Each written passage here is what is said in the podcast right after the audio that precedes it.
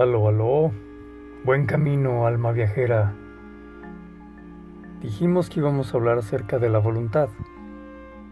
Bueno, ¿qué relación tiene la intención mágica, que es parte de esta saga que seguimos trabajando y que ya casi termina para pasar a la que sigue?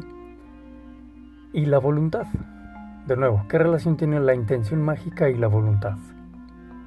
Si por un lado entendemos que la intención mágica es dar cauce al poder de manifestación, que no es más que el poder de la creación que a todo da vida, pero de una manera clara y alineada con el pulso mismo del universo.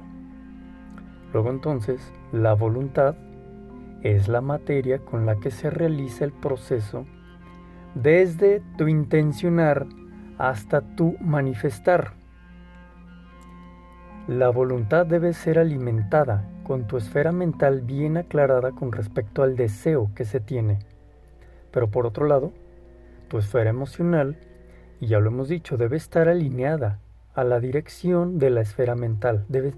ambas dos deben estar alineadas para que tu sentir no esté autosaboteando a tu pensar y tu pensar que no esté auto saboteando a tu sentir.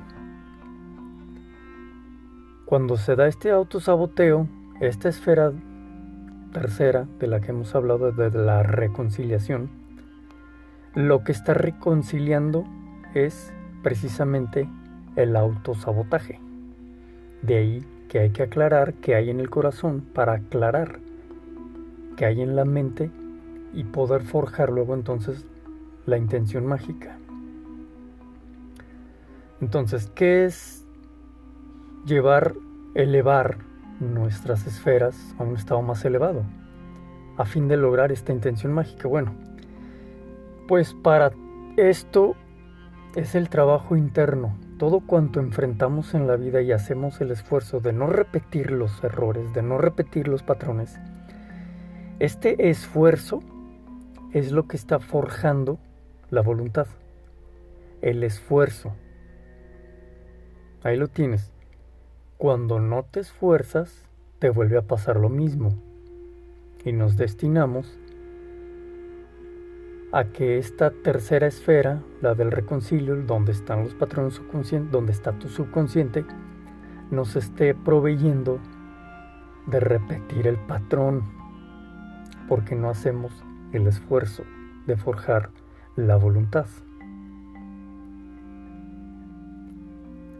Esto no es un proceso rápido, de hecho, como es un proceso evolutivo y por tanto siempre estamos avanzando en lo que se conoce como el sendero del retorno. ¿Retorno de qué o quién? ¿A dónde? Bueno, pues este retorno es de tu alma. Ni siquiera es de tu personalidad, es de tu alma. ¿A dónde? Hacia el espíritu. Pero el alma se basa en los progresos que la personalidad logra en el turno, es decir, en la, en la, encarnación presente. Esto significa que en esta encarnación tienes todo para lograr la meta anhelada. Se debe entender que este sendero de retorno abarca toda experiencia humana. Por eso tardamos varias vidas en abarcar toda esa experiencia humana. Pero una vez que te das cuenta que puedes acelerar tus procesos, no tienes que estar reencarnando. El acelerar tus procesos literalmente te está ahorrando vidas. Todos los retos que la vida nos provee son diseñados por la inteligencia superior para que esta evolución tenga lugar.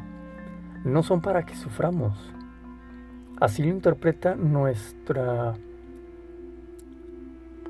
parte egoica, esa personalidad que sigue viendo todo desde la parte primitiva de su ser cree que todo sigue siendo un plano de guerra, de desolación, de destrucción, de siempre estar viendo en lo negativo y ver todo negativo y no hay otra más que todo es negativo.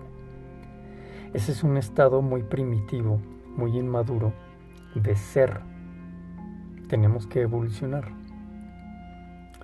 Entonces todos estos retos, que insisto, no están hechos para sufrir, están hechos más bien para nuestro progreso, nuestra evolución, son para, que la voluntad se haga más fuerte.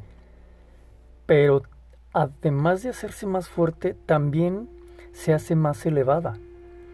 Que no sea una voluntad de, a nivel de cancha, sino más bien una voluntad que en verdad esté lista para alcanzar niveles más elevados de conciencia, de ser y trascender. La voluntad crece cuando carece, perdón, la voluntad nos carece, sentimos que nos hace falta cuando no tenemos enfoque en alineación al deseo genuino y real del corazón, esa sensación continua que tenemos como seres humanos de que nos falta el aliento necesario para salir adelante en lo que queremos, es porque nos hemos distraído de lo que nuestro corazón en realidad quiere, al vernos sumergidos en otras dinámicas que el ego desea. Mandamos nuestra energía a vasijas que no serán llenadas y esto nos genera una sensación interna de desconexión porque estamos poniendo todo nuestro enfoque nuestra voluntad en distractores que creemos que es lo que queremos, porque no hemos madurado suficiente para darnos cuenta de qué hay verdaderamente en el corazón. Seguimos distraídos en lo, de afuera, la otredad, el entorno, eh, terceros, influencia del exterior. Entonces, por eso es tan importante aclarar lo que se desea, aclarar la intención para así no, no nos falte la voluntad. Cuando tenemos ese grado de conexión con nuestro corazón, la energía nos fluye y luego entonces la interpretamos como que sí tenemos la voluntad requerida. Insisto, el secreto está en el autoconocimiento, que nos dé la información adecuada de lo que en verdad hay en el corazón y no nos distraigamos con lo que digo, el exterior, el entorno y terceros. Así que aquí tienes que la intención mágica, elemento 1, la voluntad, elemento 2, y la capacidad de manifestar, elemento 3, juegan un papel muy alineado entre estos tres elementos. Juegan simultáneamente y aparte de eso, lo hacen con tus cuatro esferas. Hemos hablado de estas cuatro esferas, la mental, la emocional, la de reconcilio o síntesis, y por último tu esfera de la acción, donde está tu cuerpo y tus acciones, el mundo en el que vives. Entonces, estos tres elementos más tus cuatro esferas tienen una relación con los cuatro niveles de los que hemos hablado Nivel 1, que es el espiritual, el espíritu. Nivel 2, que se decanta desde el nivel 1, que es el de nuestra alma. Y de nuestro nivel 2 del alma se decanta hacia el nivel 3, que es el de la tu personalidad, mi personalidad. Y de ahí se decanta en el nivel 4, que es el mundo físico, en donde vivimos, donde nos expresamos donde tenemos a nuestro ser manifestado. Así que bueno, regreso al tema de la voluntad. Es la que esta, al desarrollarla, nos da para acceder a niveles más elevados de conciencia, donde si por el momento digamos que tenemos una voluntad nivel 3, es decir, nivel de la personalidad, al hacerla gradualmente a nivel 2, es decir, nivel alma, nos damos cuenta de que, y esto es así gradualmente, no es de, un día, de un instante a otro, gradualmente, mientras tomamos nuestra energía del ego para que la personalidad opere en el mundo, al pasar, al tomar la energía del alma, notamos que nos sentimos siempre llenos de vitalidad y enfoque, pues nuestra voluntad ya no viene de la energía limitadísima del ego, que es esta herramienta de la personalidad, sino del poder ilimitado de nuestra alma.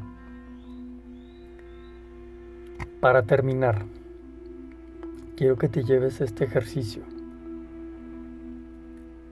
Y está bien fácil. El ejercicio para este capítulo es darte cuenta de qué tanto ejerces tu voluntad para realizar los ejercicios que hemos estado haciendo en esta saga. El estado de presencia y el sondeo del corazón para poder intencionar con más claridad. ¿Sale?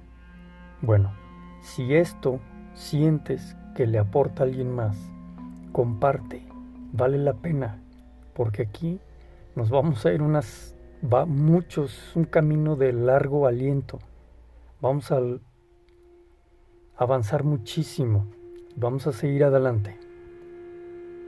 Gracias por ser parte de Pluma de Fénix, un podcast para el alma. Seguimos adelante.